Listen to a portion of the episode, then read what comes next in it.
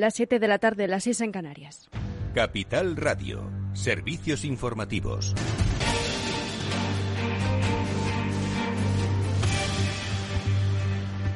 Buenas tardes. Los antiabortistas que obstaculicen el paso o increpen a las mujeres que asisten a las clínicas ginecológicas serán acusados de delito y podrán cumplir penas de hasta un año de prisión, informa Ana Sánchez Cuesta. Buenas tardes. Buenas tardes. El Senado español aprueba una modificación del Código Penal que castiga el acoso de los antiabortistas que intimiden a las mujeres que acuden a las clínicas para interrumpir de forma voluntaria su embarazo. También se penalizará a quien intimide a los profesionales sanitarios que lo practiquen.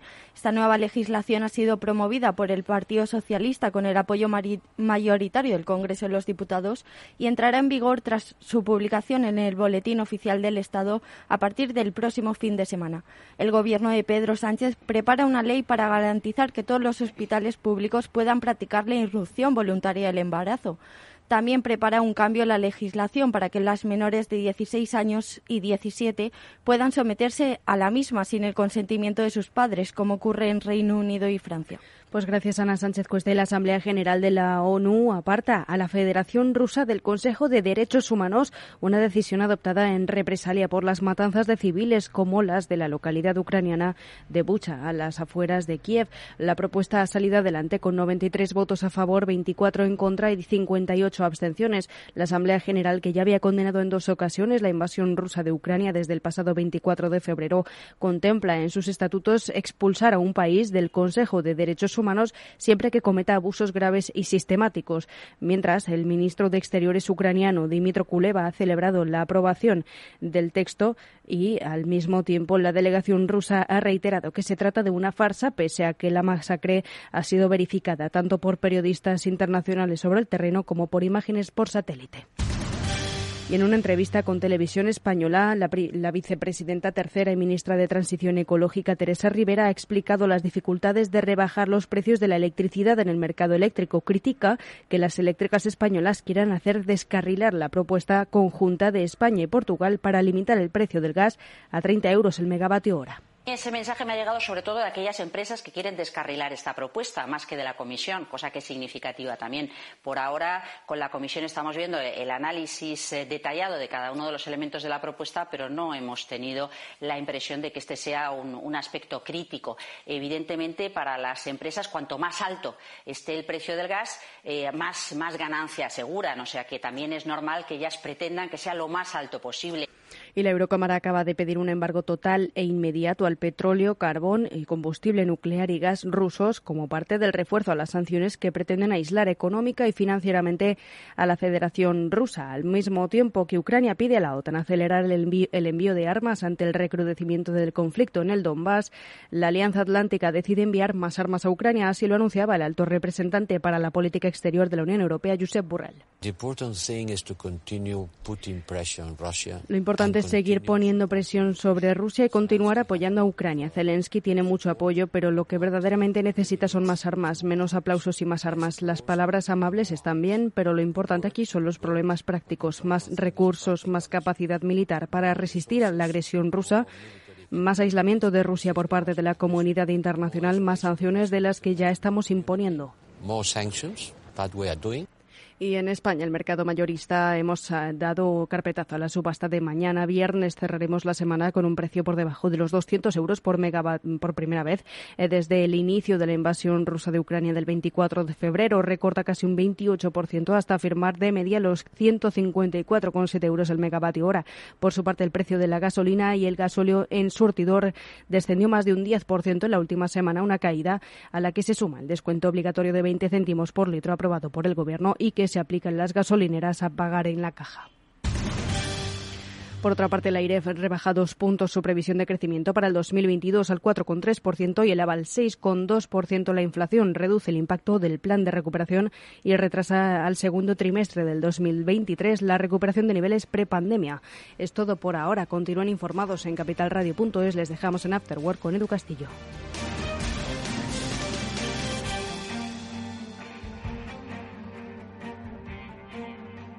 Capital Radio. Siente la economía.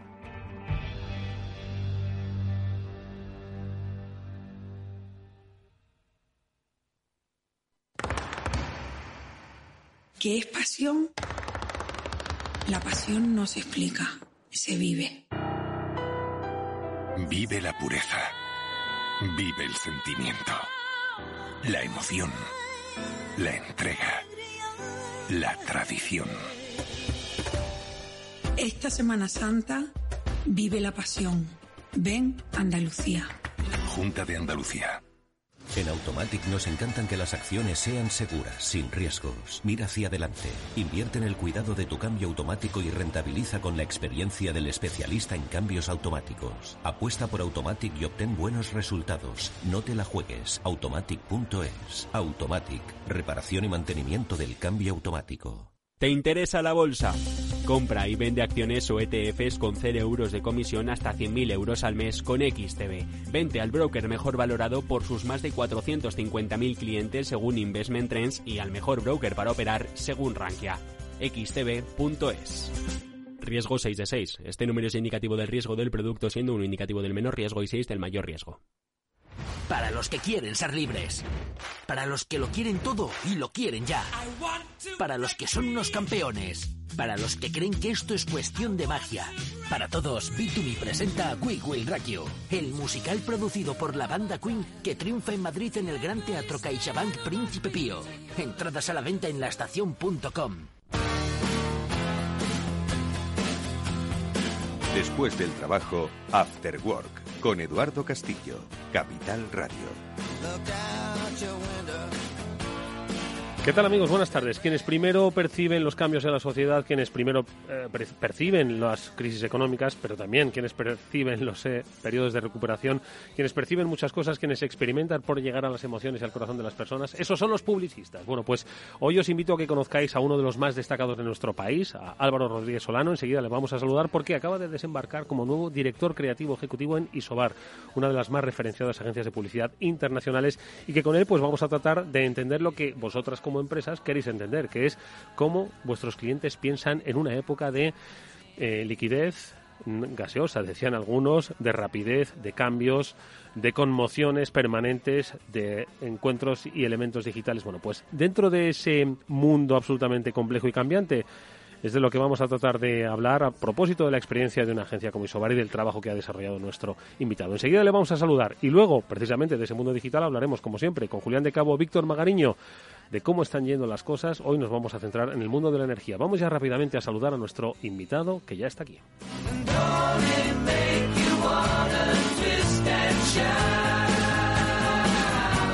¿Qué te parece la descripción que he hecho? Digo, los primeros que perciben los cambios en la sociedad, los primeros que perciben...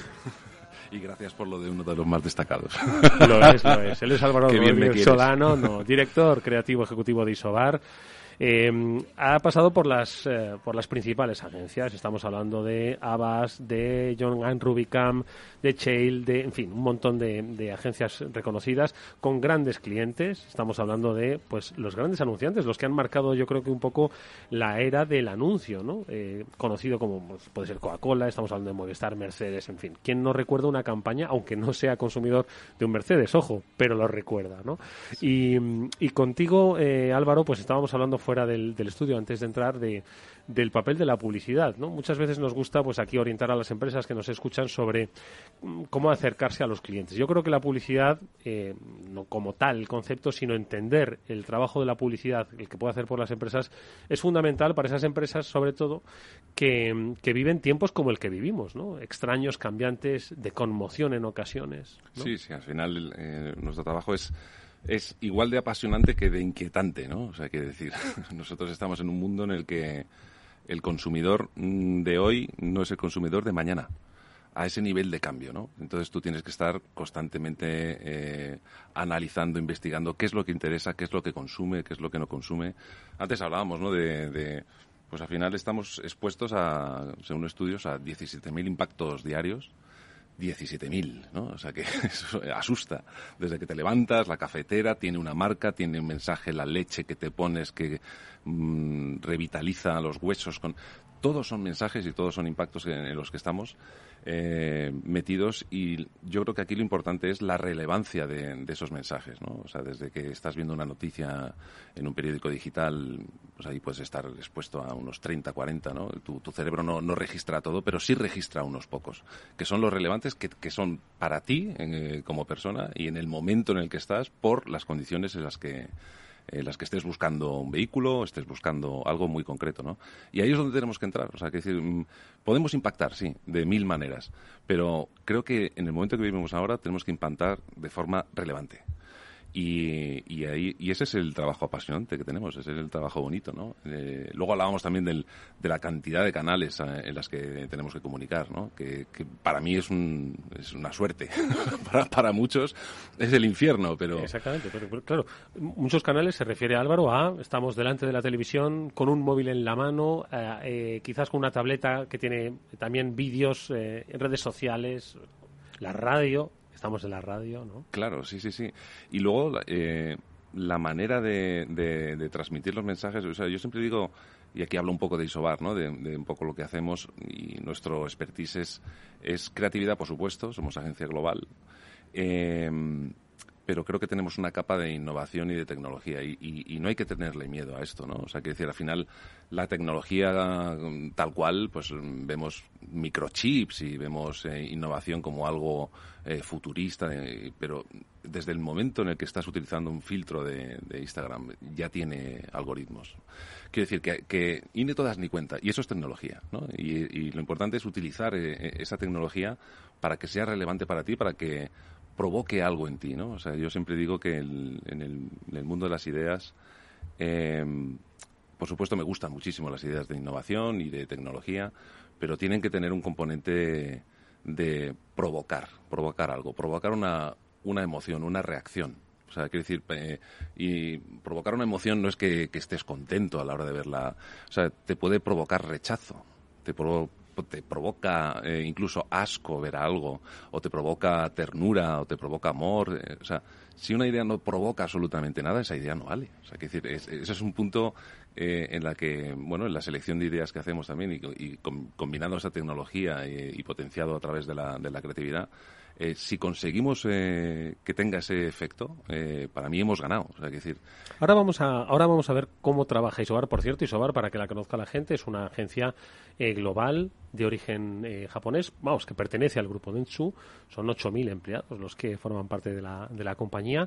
Y háblanos nada, brevemente para que la gente la identifique. Sí, o sea, para mí el, bueno, ya hay un montón de agencias ¿no? de publicidad. Eh, yo mismo he pasado por más de 10, incluso no siempre haciendo publicidad, también he hecho política. me, ha, tocado. Aquí no me voy a posicionar, ¿eh? pero, pero en cada agencia vas viendo pues que, necesitas eh, una diferenciación. O sea, al final, eh, todas esas agencias que dicen que yo hago de todo, absolutamente de todo, pues posiblemente hagas de todo, pero no lo hagas bien, ¿no? Es decir, nosotros tenemos un ADN muy concreto. Es verdad que eh, venimos de grupo japonés y la tecnología siempre está presente, nuestro ADN está ahí, ¿no? En la innovación. Eh, pero creo que al final nuestro diferencial es aplicar a las ideas esa capa innovadora, esa capa tecnológica, pero para que sea relevante, que tenga un objetivo. Eh, o sea, que decir, no, no, es utilizarla porque sí, ¿no? o sea, es para provocar algo, para, para que mueva a la sociedad a hacer algo diferente, para que emocione. Y, y yo creo que aquí es donde está un poco el éxito. Para mí la agencia es una agencia muy joven, ¿vale? Es una agencia muy dinámica, en la que es, eh, muy fácil trabajar porque realmente hay áreas especializadas, ¿no? Ahora estamos en el boom de los influencers, ¿no? Pues parece lógico que tengas que tener un área de influencia que trabaje con los influencers, con los gamers, Twitch está de moda, al final todo, todo este mundo, pues tienes que tenerlo in-house y tienes que tener especialistas que sepan de, esto, ¿no? Tenemos casos de, hecho con Fanta y con con unos casos interesantísimos que no serían posibles si no tienes estas áreas de especialización. ¿no? Entonces nosotros creo que en ese sentido estamos muy bien armados eh, y preparados para sobre todo el momento actual. ¿no? Para que lo entiendan las empresas cómo trabaja, eh, decís que hay que diferenciarse y por supuesto incorporar innovación, tecnología y por supuesto sobre esa base de creatividad, de la que tú en este caso representas como director creativo. ¿no? Pero ¿cuál es el proceso de trabajo que desarrolla eh, Isobar? esas, esas etapas. Sí, a ver, yo creo que si lo si echamos la vista atrás, ¿no? De cómo se trabajaba antes, hace 20 años, yo creo que el briefing, que es lo que... Hace 20 años, ojo, que estamos en, el año 2002, ¿eh? no estamos en 1980, ¿eh? Que es el año 2002, ¿eh? Sí, sí. Eh, pues eh, yo creo que antes eh, había un briefing que era lo que quiere un cliente hacer eh, y, donde tú pasabas un proceso relativamente rápido para desarrollar en pocos canales, que eran los que había antes, ¿no? Eh, una creatividad con un mensaje muy determinado, muy claro. ¿no? Luego se ha ido complicando mucho más el proceso. ahora, con la multiplicación que ha habido de canales, con la, cantidad de segmentación de audiencias diferentes que hay, eh, con los impactos a los que están expuestos, ahora sí que más que nunca necesitas data. Es decir, eh, es algo que quizá puede provocar rechazo, ¿no? Porque decir, somos personas, la data está como mandando. Pues, pues sí, la, data está mandando. Eh, si no tenemos, o sea, el proceso de trabajo es cuando un cliente nos da un briefing, sea ya de un producto o de un servicio, eh, nosotros estaremos data, es información, ¿no? Es información que viene a través de pues, eh, social listening, por ejemplo, escuchar las conversaciones que, hay en redes sociales. Eso te da un montón de información, de ahí vas extrayendo un montón de insights, te informas eh, acerca del producto, lo que, lo que ya la gente está pensando, los haters famosos, lo que te preparas bien de, qué es lo que no gusta de ese, de ese trabajo, ¿no? Y eso es un, un proceso de estrategia basada en el dato. Eso es algo que se hace en, en Isobar. No, no, lo sé, ojalá lo hagan en todas las agencias, pero aquí se hace. Y creo que es absolutamente importante porque además evita el bloqueo a la hora de un creativo de pensar. A mí me han preguntado muchas veces, ¿cómo hacéis eh, cuando os bloqueáis, cuando el, miedo al, papel en blanco? Bueno, pues e, este data hace que automáticamente desbloquee eh, ese bloqueo, valga la redundancia. Una vez que ya se detecta eh, toda esta información, se pasa por un proceso de análisis, de analítica de esos datos y se queda uno con los mejores insights los más relevantes y con los que puedes trabajar.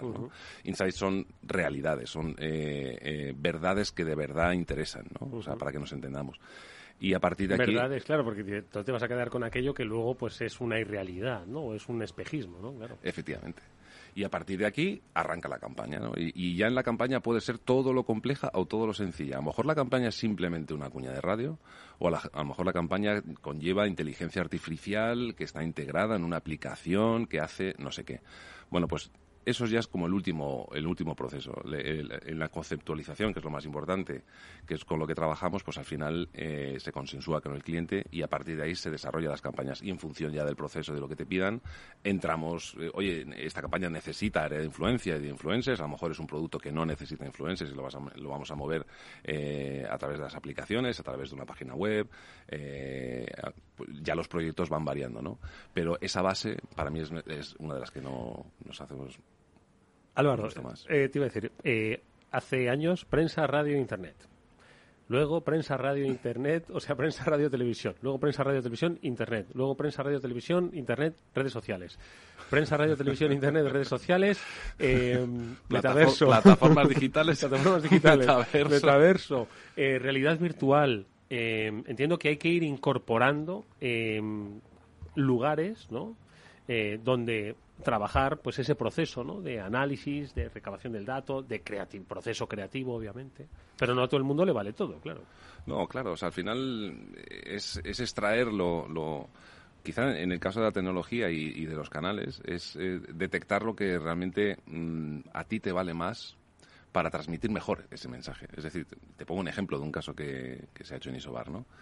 Pues una cosa tan sencilla como la cabalgata, ¿no? La cabalgata, nosotros llevamos Asociación Española contra el Cáncer, eh, pues hay niños con cáncer pues que nunca pueden ver las cabalgatas, ya sea porque están en el hospital, ya sea porque están en sus casas.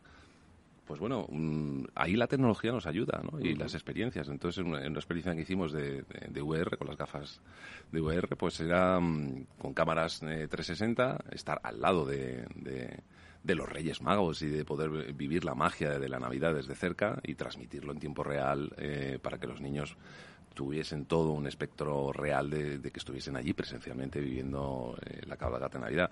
Una idea muy sencilla, pero, pero fíjate que al final es, eh, es una, una tecnología en la que nos ayuda, ¿no? Y creo que, que, potenciar las experiencias y que tenga un propósito, que tenga un, un objetivo muy claro es lo que hace que, que luego sea un, un éxito. ¿no? Estamos hablando de realidad virtual, que eh, el periodismo habla también a veces de periodismo inmersivo, ¿no?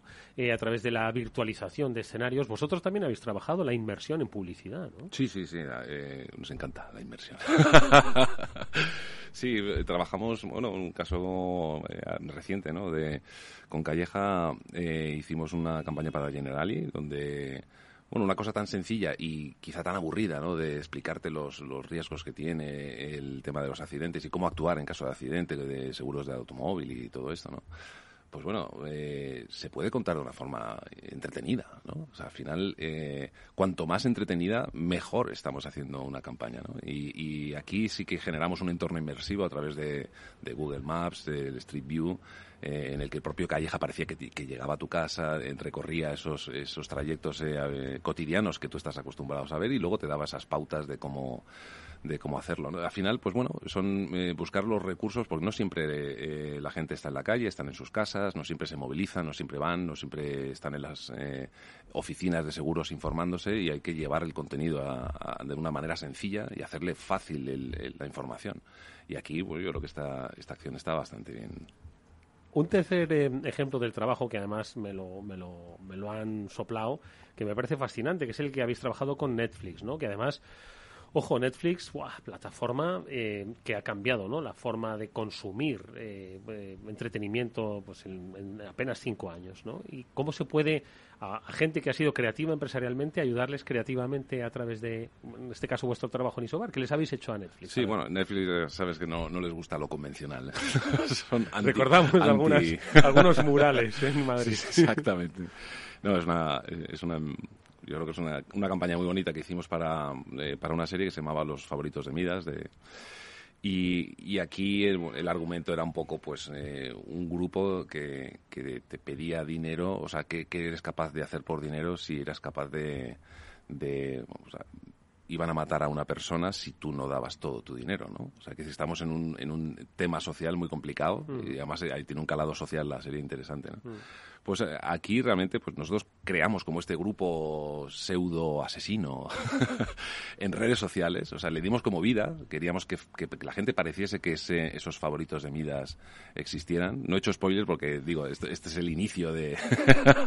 Por favor, ver la serie, está muy bien, yo, yo la recomiendo. Pero bueno, eh, dimos vida a ese, a ese grupo, amenazamos hasta los propios Netflix, o sea, con, con cerrarles, de hecho, yo, creo que ha sido las primeras, o la primera vez que se ha cerrado el Twitter de Netflix durante 24 horas. Esto, y nos siguen queriendo. Pero, bueno, amenazas en redes sociales y auto boicot de la publicidad que poníamos en las calles, ¿no? Entonces, es una campaña que, ¿eh? totalmente enganchada con lo que es el... Es verdad que cuando tratas de serie, como sabes que es serie, te puedes permitir ciertos lujos y nadie te va... Oye, ¿y para eso hay que ser de creativo o atrevido? Eh, yo creo que está todo unido.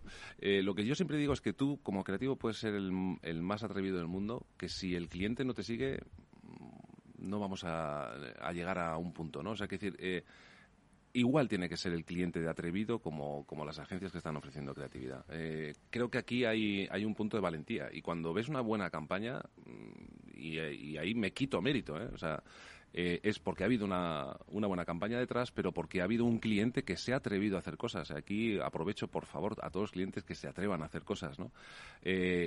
Tiene resultados el atrevido, muy buenos resultados. Si no, no, no, no estaríamos hablando desde aquí y haríamos publicidad súper convencional. Pero... Oye, Álvaro Rodríguez Solano eh, acaba de desembarcar, lo hemos dicho al principio, como director creativo en, en Isobar. ¿no?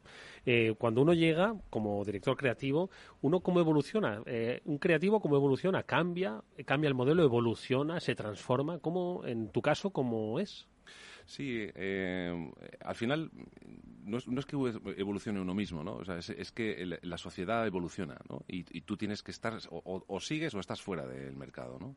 Con lo cual, las agencias van siguiendo esa evolución, ¿no? y, tú vas siguiendo en las agencias en las que eh, se está tratando la comunicación de hoy en día, ¿no? Y como hablábamos antes, la comunicación de hoy en día es cambiante. Con lo cual, te tienes que adaptar eh, ¿Cómo te adaptas? O, qué, medidas adoptas eh, cuando quieres miras hacia el futuro y, detectas unas necesidades. Pues yo siempre digo lo mismo, rearmarte, rearmarte, armarte con un equipo eh, que está a la altura, que está, nosotros por ejemplo, yo ahí sí empujo muchísimo los Creative Technologies, que son los que, que hacen posible que todos los proyectos salgan adelante. O sea, nuestro equipo creativo tiene un componente de innovación, todos ellos pero no estamos hablando solo del área creativa, sino de toda la agencia. Es decir, todos tienen que remar hacia el mismo lado. Eh, la gente, los ejecutivos, las áreas de influencia, los eh, que están en, la analítica, en SEO, eh, los de data, todos tienen esa mente innovadora y es necesario que todos tengan esa mente innovadora porque es lo que hace que una agencia vuele, no corra, ¿no? y ahí sí que es creo que es uno de los, de los procesos que tienen que, pasar. Cuesta mucho hacerlo, no, no, no, no es fácil. Eh, son ajustes de perfiles, eh, hay que eh, cambiar muchos modelos de trabajo, hacerlos más ágiles y cada vez vamos más rápido y cada vez tenemos menos tiempo de hacer las cosas. Entonces, cuanto más efectivos seamos, mejor y esta es la manera de serlo. Es el multidisciplinar, ¿no? Que sea un trabajo multidisciplinar, ¿no? Efectivamente, de muchas áreas conectadas y, todos trabajando en sinergia y en, el, en una línea completa.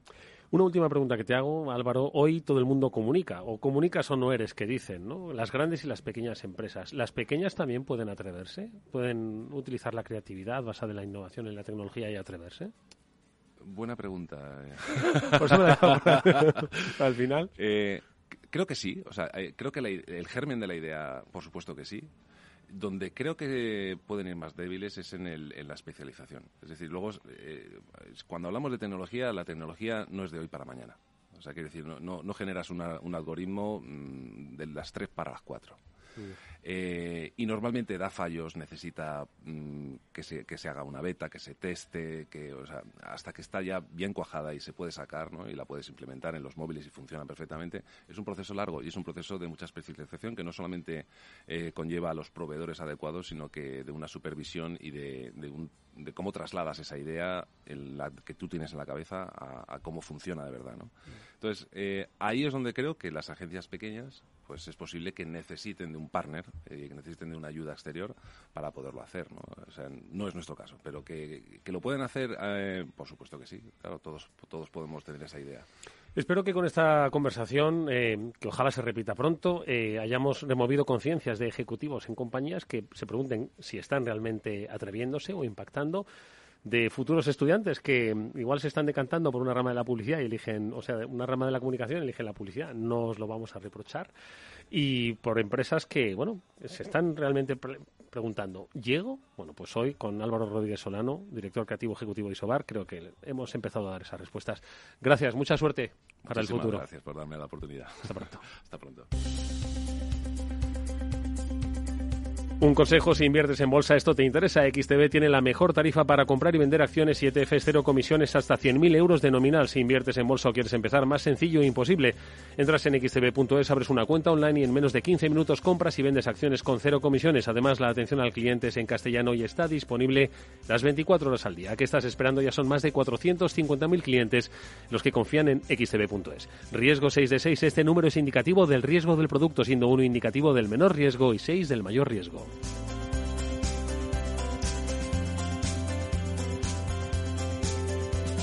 After Work con Eduardo Castillo. ¿Qué es ir más allá?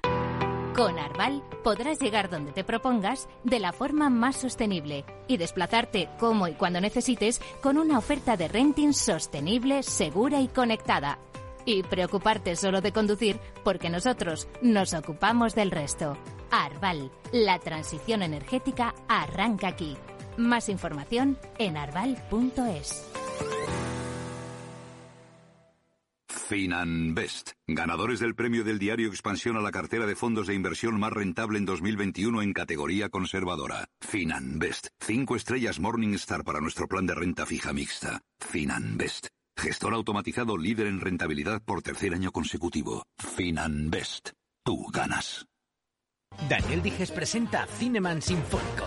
Un recorrido por las mejores bandas sonoras de la historia del cine con la voz de Daniel Dijes junto a la Orquesta Sinfónica de la Estación. Cineman Sinfónico. En el Gran Teatro CaixaBank Príncipe Pío. Entradas en laestacion.com. Esto te estás perdiendo si no escuchas a Rocío Arbiza en Mercado Abierto. Luis Pita, consejero delegado de Preahorro. Ahorrar a final de mes, como nos han enseñado, no es la forma de ahorrar. ¿Cuál es la forma de ahorrar que funciona? Es ahorrar a principio de mes y de forma automática. Exactamente igual que pagamos el alquiler de la casa, a principios de mes ahorramos la cantidad que uno considere. Puede ser, pueden ser 20 euros, pueden ser 50 euros, pueden ser 200 euros, lo que cada uno pueda ahorrar, pero la ahorras de forma automática a principio de mes. Mercado Abierto con Rocío Arbiza.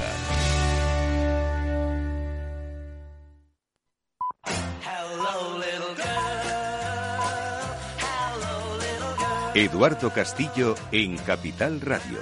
After Work. Comienza nuestro, diría yo, último programa antes de la Semana Santa. Ya sabéis que la próxima, pues entre Jueves Santo, Viernes Santo, la programación de Capital Radio se altera y por supuesto nuestros amigos tienen que descansar, descansar para seguir leyendo y luego compartirlo con nosotros. Y esos amigos son Julián de Cabo y Víctor Magariño, que hoy nos traen como siempre interesantes reflexiones sobre el mundo que vivimos, un mundo absolutamente cambiante y que yo creo que en los últimos eh, ocho meses eh, ha cambiado en nuestro mundo más de lo que había cambiado en las tertulias de los últimos dos años, porque ya llevamos dando, dando caña. ¿eh? eh les saludo ya. Víctor Magariño, ¿qué tal? Muy buenas tardes. Hola Eduardo, Julián y audiencia. Pues nada, aquí un juego es más, un placer como siempre. Eh, Julián de Cabo, ¿cómo estás? Buenas tardes. Buenas tardes, Eduardo. Pues ya oliendo incienso, que es lo que siente un andaluz cuando entra en esta fecha.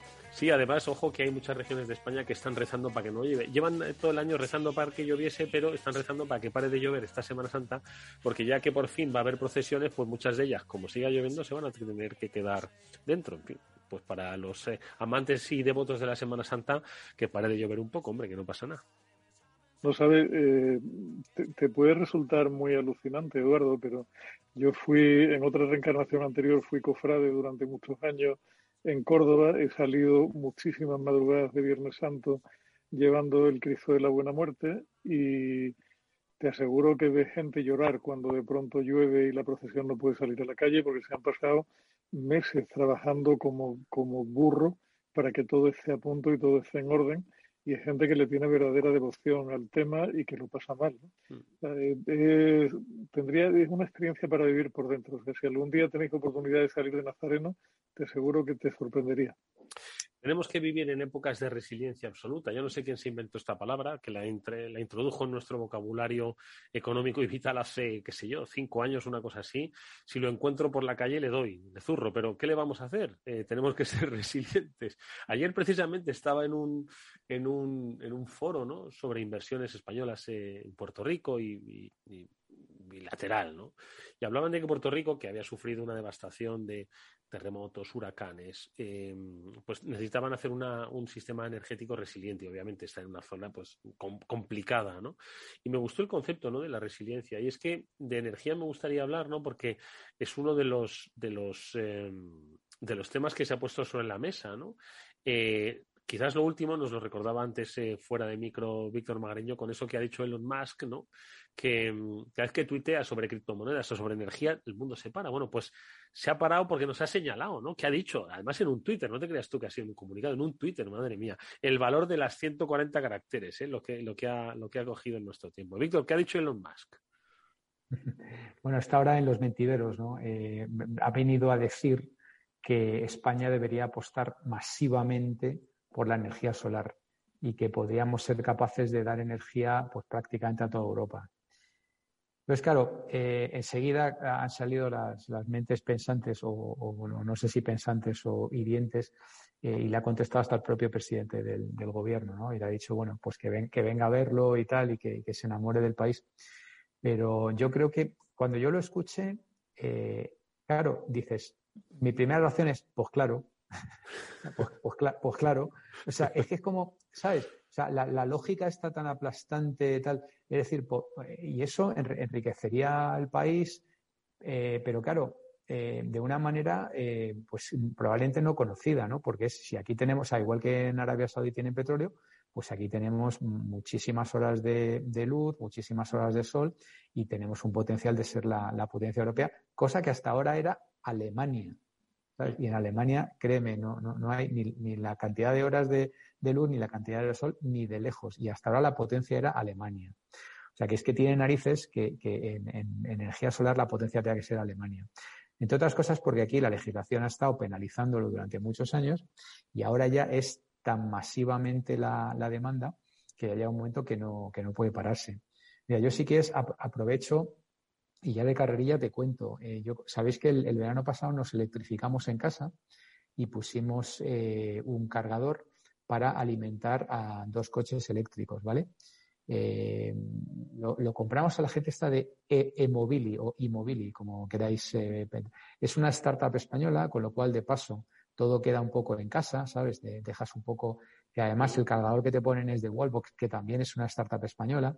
A mí mm, diréis que, tal, pero bueno, me gusta, a ser posible, dar de comer al, al, ecosistema startupero, siempre que obviamente la propuesta sea buena, los precios sean competitivos. Yo me di una vuelta por ahí y vi que estábamos básicamente en la misma zona o incluso más barato, incluso con, con gente que vende esto muy, muy, muy, muy barato. O sea que por precio no era.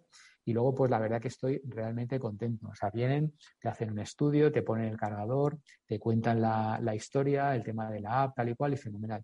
Bueno, pues ¿qué pasa? Que claro, como soy un cliente satisfecho, pues ha llegado el momento, señores, lo siento, pero ha llegado el momento de poner paneles solares, ¿vale? Y qué casualidad que esta gente pues también hace paneles solares, ¿no? La gente de Mobili entonces, directamente en una de estas comunicaciones veo y tal, oye, una promoción, te regalamos esto, te damos un descuento, tal y cual. Total, que si haces números, no te voy a decir que te lo regalen, pero, pero bueno, entre el descuento que te hacen en, en el IBI, que, que es potente, más, eh, más la subvención, más eh, esta gente que tiene buenos precios y tal, pues es que e, era, como dicen en inglés, un no-brainer, o sea, era de cajón. ¿eh? Esta es la expresión castellana, de cajón. Y entonces, me, presupuestaron una, instalación. Bueno, de nuevo, viene un ingeniero, te hace un estudio de todo el tejado, de todo, de por aquí, la sombra, no sé qué, la orientación, la inclinación del tejado, no sé qué, o sea, súper profesional, súper profesional. Y, además el tío encantador, tal y cual, y entonces te pasa un presupuesto. Y yo le dije, digo, bueno, pero este presupuesto me cubre la necesidad de hoy y si mañana quiero poner la calefacción también. dice, bueno, sí, pero si quieres, te podemos pasar. Total, que me he ido ya al super top, de, o sea, voy a poner tropocientos mil paneles. Un tejado solar, básicamente. Estoy preparado para la vida moderna, como diría esto. O sea, eh, y luego además esto te viene, como ya tienes el cargador de la misma marca, te viene con un balanceador de carga inteligente, con lo cual ya eh, automáticamente sabe perfectamente cuándo mm, eh, conectar el coche, cuándo no, cuándo utilizar más de esta energía, cuándo no. Distribuye bien, hmm. Claro, la energía sobrante te la, te la compra la red, aunque te pagan una mierda, pero bueno, entonces, eh, yo directamente, eh, fíjate que esto estaba decidido ya antes de que Elon Musk dijera lo que ha dicho, ¿no? Por eso mi reacción fue, pues claro, obviamente. Fíjate, ¿eh? ¿Qué te parece, Julián? Pues mira, Eduardo, yo me parece que es que lo, alucinante es que, la gente se lo siga pensando todavía, porque es el futuro sin lugar a duda. Pero me, me está dejando un poco chafada el discurso de Víctor, porque me encaja en parte con una conferencia que, escuché esta semana, que me la pasó un primo mío, me pasó el vínculo. Sabéis que la, Fundación Rafael del Pino de vez en cuando hace ciclos de conferencias muy interesantes. Y estuvo el 31 de marzo, me parece que fue, estuvo un tipo que se llama Jesús Fernández Villaverde, que es un economista francamente brillante, interesante, amiguete de, Luis Garicano y de toda esta panda. Yo creo que eran del grupo de FEDEA y de, y de economistas, ¿no? De nada es gratis. y, hablaba el hombre de que no solamente hemos perdido una década, como había dicho en su primera conferencia en ese mismo foro, sino que íbamos ya por 16 años desde la primera vez que él había dado una charla y cómo la economía española está perdiendo competitividad y en términos de IPC constante estamos cayendo en la escala progresivamente y parte de lo que él achaca es que no estamos mejorando en productividad, o sea, no estamos haciendo buen uso de toda la tecnología que sale, que siempre vamos con retraso en la adopción y que las políticas económicas suelen estar bastante equivocadas. Y esta es una de, tantas políticas económicas que se han gestionado de una forma muy cortoplacista y que ahora probablemente estamos mucho más en otra de brindis al sol, nunca mejor dicho, que en un plan riguroso, serio y de largo plazo para poner esto en marcha. ¿no?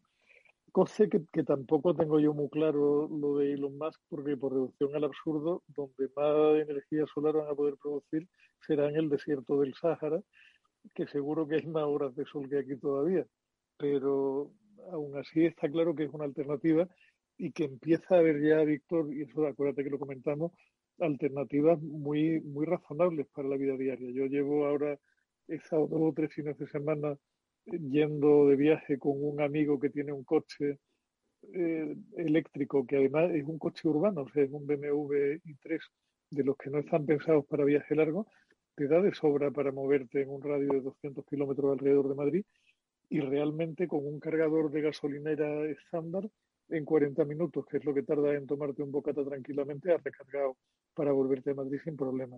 Mm. Y eso es un vehículo que no está pensado para el, para el rango largo.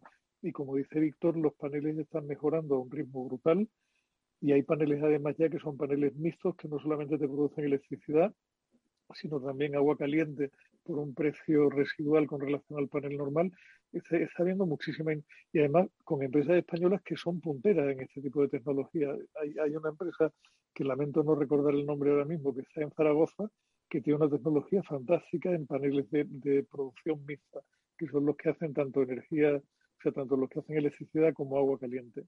Al final eh, es una tristeza, pero así estamos, ¿no? Y seguimos en la, demagogia. Más Hombre, te voy a decir una cosa, que vamos a ver, hoy el principal partido de la oposición con su nuevo líder ha ido al, a la Moncloa y los grandes temas de, de Estado que afectan a la mayoría de los ciudadanos, pues no sé, no han salido pues sin acuerdo y la, la dependencia energética, pues la crisis económica y, de lo que se ha hablado es del Consejo General del Poder Judicial. Yo entiendo que hay una serie de normas de, de, de, control ¿no? Em, de, las instituciones, pero al señor que está ahora mismo pagando el doble del gasóleo en, en, su tractor, que además llena 200 litros. pero hay una cosa, a mí que los políticos vivan en Matrix es algo que no deberían sorprendernos ya para nada. Lo asombroso es que les dejemos vivir ahí.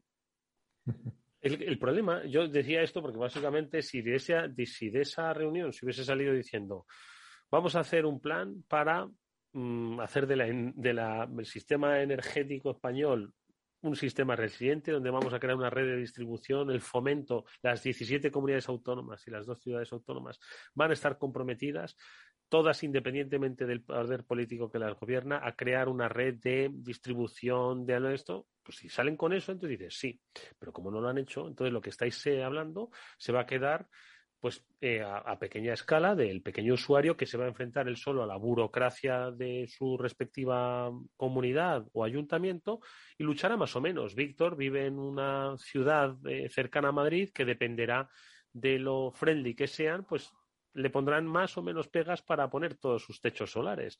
Igual en, en cinco o seis meses, en este programa, dice Víctor que ha renunciado porque es que mm, le, ha comido la burocracia. No, no, Entonces, si es así, pudimos hacerlo con la red de alta velocidad y haber hecho un, un hub de transporte ferroviario de pasajeros y de mercancías en la península ibérica vinculado a los puertos y todavía estamos esperando, algunos el tren a Extremadura y algunos el tren a, Murcia, ¿eh? Si es que el tren de alta velocidad, ¿a quién ha beneficiado en realidad? O sea, seamos serios. Mira el público que va en el tren de alta velocidad y ese, ese tren, que está muy bien y que es muy molón y que es muy chulo, no es una iniciativa que ayude a vertebrar un país, es un tren que hace más cómodo que la gente que tiene mucha pasta o que es sufragada por sus empresas pueda viajar desde un punto de la península a otro, punto y final no está para otra cosa y es perfectamente deficitario. Ese dinero invertido en otra serie de cosas nos hubiera ido mucho mejor, pero bueno, es un debate totalmente. A ver, si, si, somos eh, completamente honestos, la, verdad que eh, yo les he hablado de que la instalación que yo voy a poner viene, viene acompañada de una ayuda a nivel comunidad y viene acompañada también de una ayuda a nivel eh, IBI, en este caso de la administración local, ¿no? Eh, y estás hablando de alrededor del, me parece que me han dicho, que lo tengo que comprobar, el 50% durante al menos dos años. Y hay algunos ayuntamientos que dan hasta tres. Es decir, ayudas hay.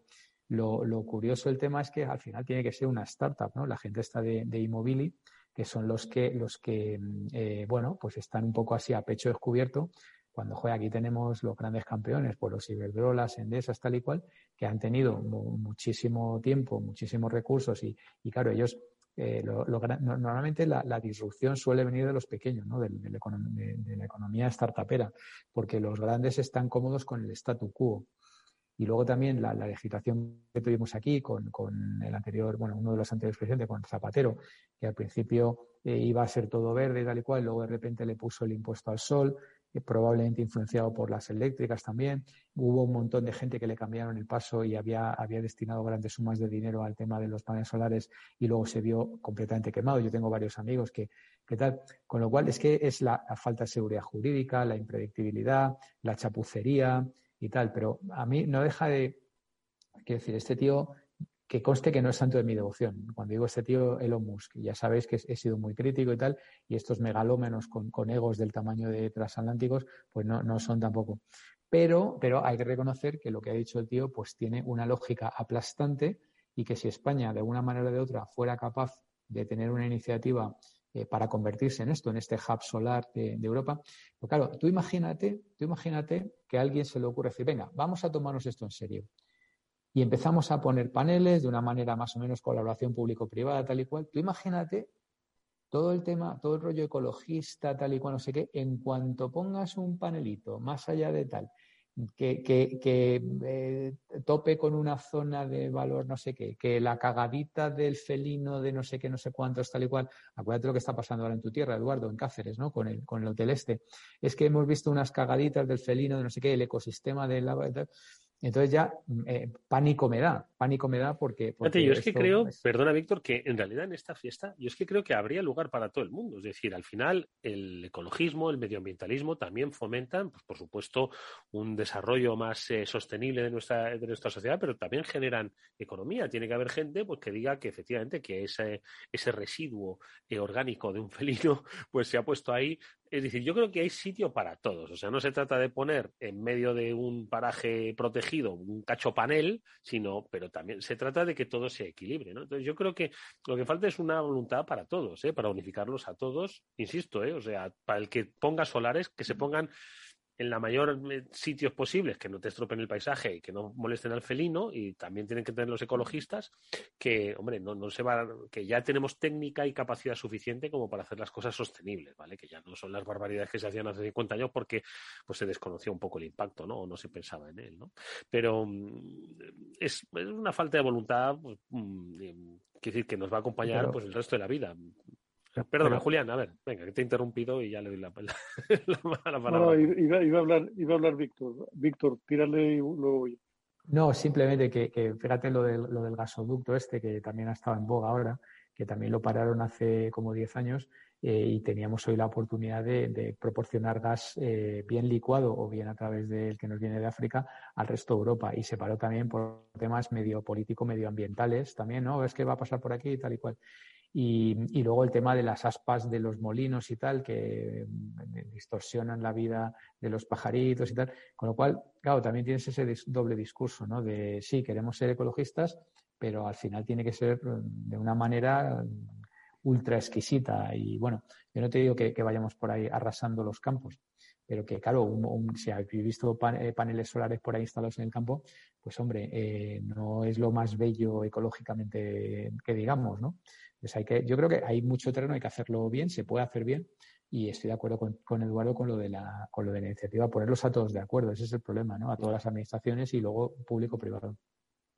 Julián. Pues yo, es que lo que pienso, Eduardo, es que al final falta un plan, ¿no? O sea, quizá esta mañana he estado trabajando con compañeros míos de Singular definiendo algo que, que en toda empresa que se precie es esencial, que es aquello del propósito, la visión, la misión, los valores, porque un poco la sensación que tienes en cualquier empresa cuando llegas a una dimensión mínima es que quieres seguir creciendo, pero quieres seguir, quieres seguir creciendo sin que se pierda la esencia. Y esa esencia o se recoge de una manera absolutamente formal y, digamos, se convierte en un compromiso exigible de unos frente a los otros, o, o vas completamente perdido y no tenemos como país un propósito, no hay un plan. O sea, debería, en mi opinión, que igual soy, que vengo del mundo de Yupi, pero en mi opinión debería haber un plan de país que no es debatible entre los grandes partidos, porque al final son cosas en las que todos estamos de acuerdo que nos vamos a jugar el futuro y a partir de ahí dejar el debate, este debate tristísimo que tenemos de quítate tú para ponerme yo, para otras cosas, pero no es las líneas maestras. Es decir, Que la economía tiene que ser más verde, debería estar fuera del debate. La pregunta es cómo. Y en el cómo a lo mejor puede haber matices entre unos y otros, pero sin salirnos del marco de esto es prioridad, señores. Y el problema que, decías tú, Eduardo, y me parece que has puesto el dedo en la llaga completamente, es que en esa agenda de 11 puntos de, esta mañana, la, cantidad de puntos que son directamente relevantes para el futuro a largo plazo del país y que interesan a los ciudadanos es menor. Allí hay mucho de, de farfolla, de efectos especiales, de, pajas mentales, de tonterías, de estupideces y de tecnicismo que no nos van a sacar del sitio donde estamos. Y el problema es que llevamos muchísimo tiempo sin dar un paso y si tú no das un paso no sales de donde está. Y donde está es un mal sitio. O sea, estamos en una situación económica mala que tiende a dramática y nadie habla de eso. ¿Te acuerdas que empezamos a hablar de esta inflación aquí hace ya mucho tiempo en ese programa y sonaba como muy raro? Bueno, pues ya estamos en eso. O sea, tenemos la inflación en un 10%, la economía se está estancando, pero sale la ministra de Hacienda en televisión y te dice, pues como la canción de glutamato, y esto repercute en que todo va a Dauten, ¿no?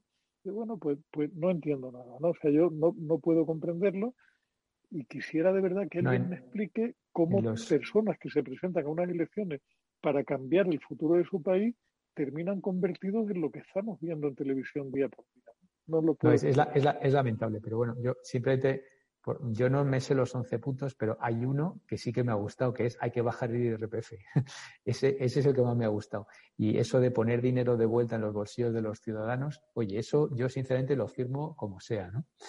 Eh, vamos, por, por, ver un rayo de esperanza, ¿no? Ah, sinceramente, mi lista de prioridades, la renovación del Poder Judicial está muy abajo. O sea, eh, creo que está, pero no, no, sé dónde. está por ahí abajo. Oye, pues eh, no sé yo si tu gurú de cabecera, Scott Galway, está en estos temas energéticos, está en temas de criptodivisas o y NFTs, en, em, está en pues temas del Consejo General del Poder Judicial. Oye, un día nos sorprendía de renovación del Consejo General del Poder Judicial.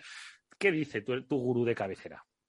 Bueno, ya sabes que este eh, cada, cada, semana manda un vídeo y tal. El, de esta semana le va a gustar a Julián porque habla de, de, Apple, ¿no? Y no es que diga mucho, hemos hablado ya también del poderío en tiendas y tal, pero para que se quede un poco grabado, la, es la compañía más valorada del mundo y vale 2,7 trillones. O sea, millones de millones ¿eh? nuestros millones de millones españoles. Yo no sé si sería ¿Vale más que Amazon, Apple?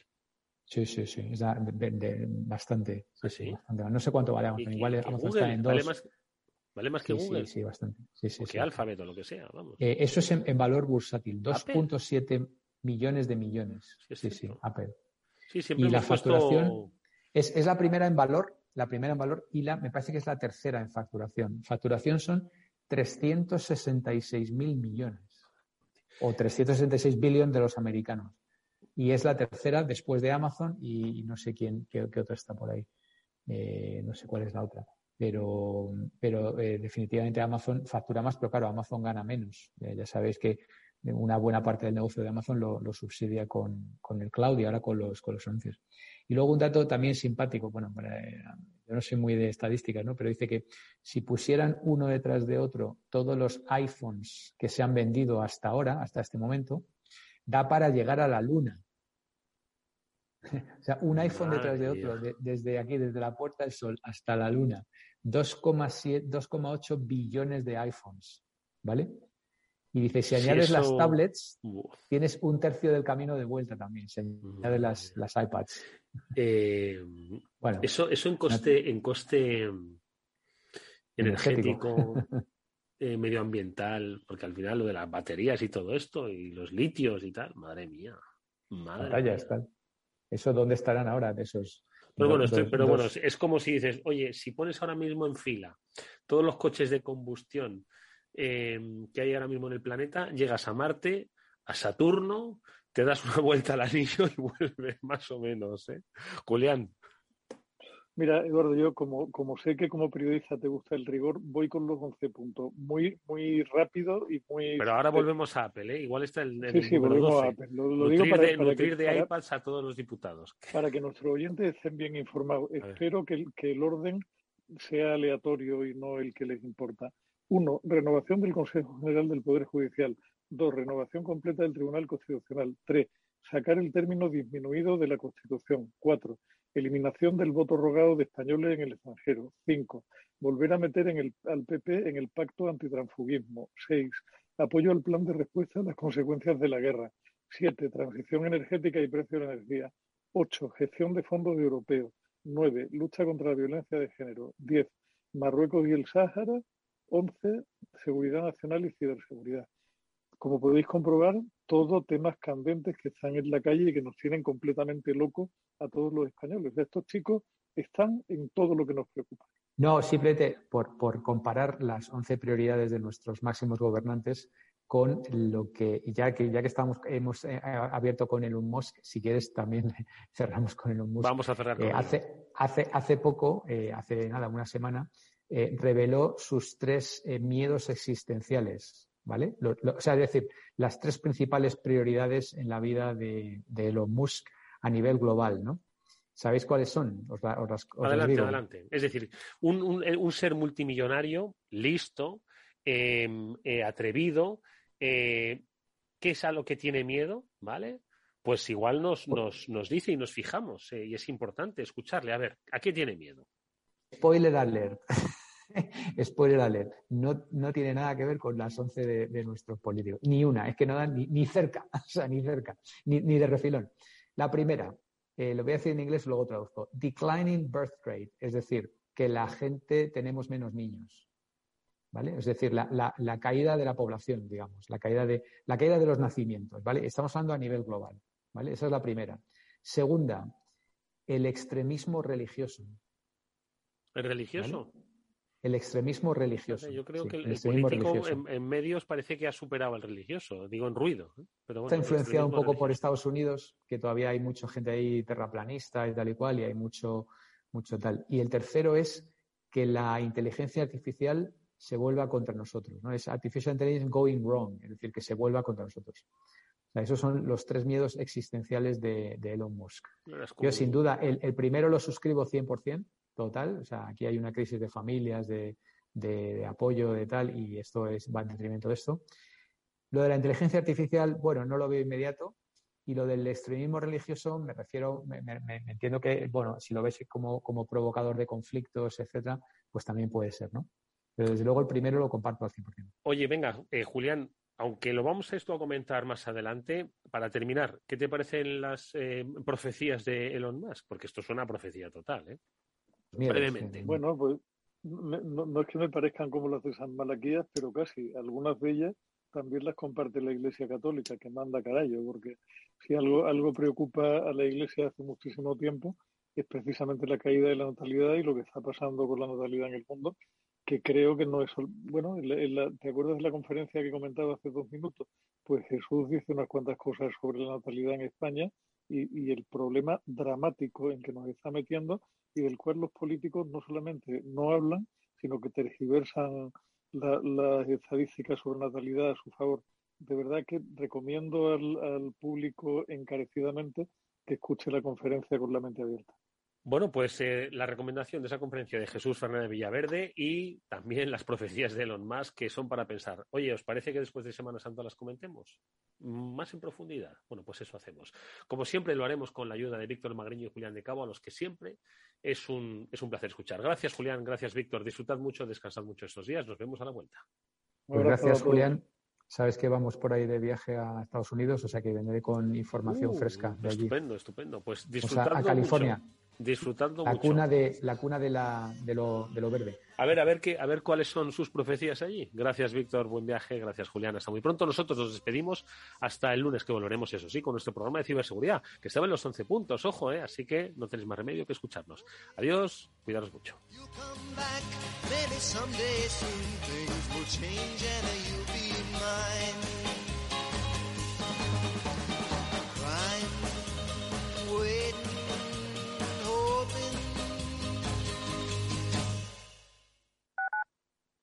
Capital Radio Madrid 103.2.